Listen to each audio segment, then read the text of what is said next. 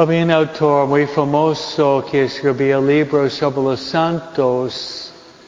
Su nombre era Taylor Caldwell y ella había escrito la vida de San Pablo y la vida de San Lucas.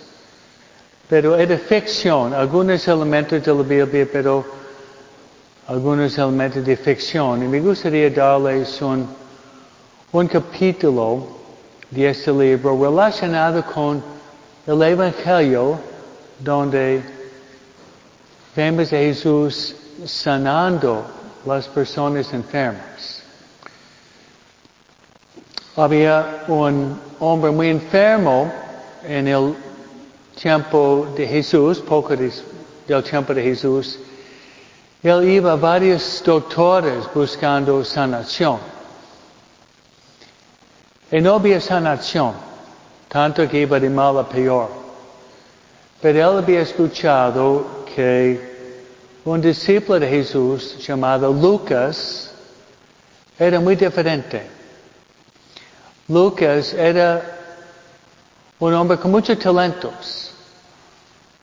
Escritor, pintor, misionero, amigo, y además San Lucas era un hombre con un corazón lleno de amor. Entonces resulta que ese hombre se acerca a San Lucas, doctor, y San Lucas, en lugar de mirar lo que el hombre tenía, él miraba lo que el hombre era no se fijaba en lo que tenía en forma económica, pero en la dignidad de su propia persona. Y San Lucas empezó así.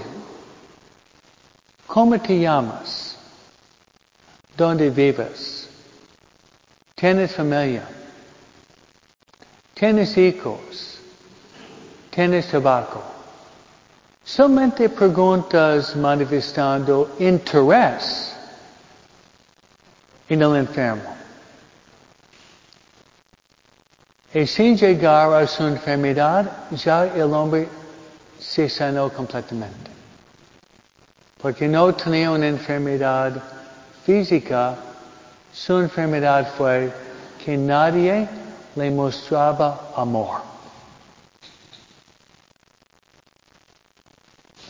¿Cuántas personas hoy están muriendo por una falta de amor? Por una falta de amor.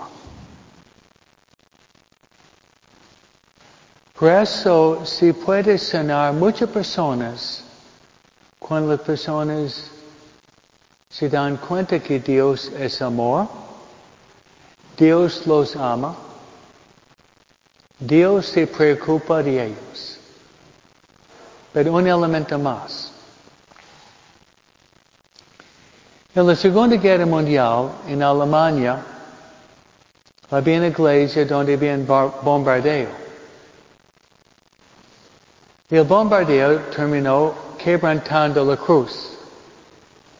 La cruz terminó sin manos, sin brazos, sin pies, sin piernas. Y estaban pensando qué hacemos con ese crucifijo. Porque estaba muy quebrantado. El sacerdote pensaba, en lugar de tirar la cruz, buscar otra cruz, él había escrito abajo,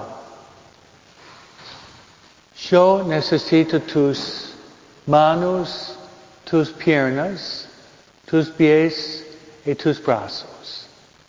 Pues ustedes son las personas que tienen que sanar las personas enfermas, las personas que no experimentan el amor.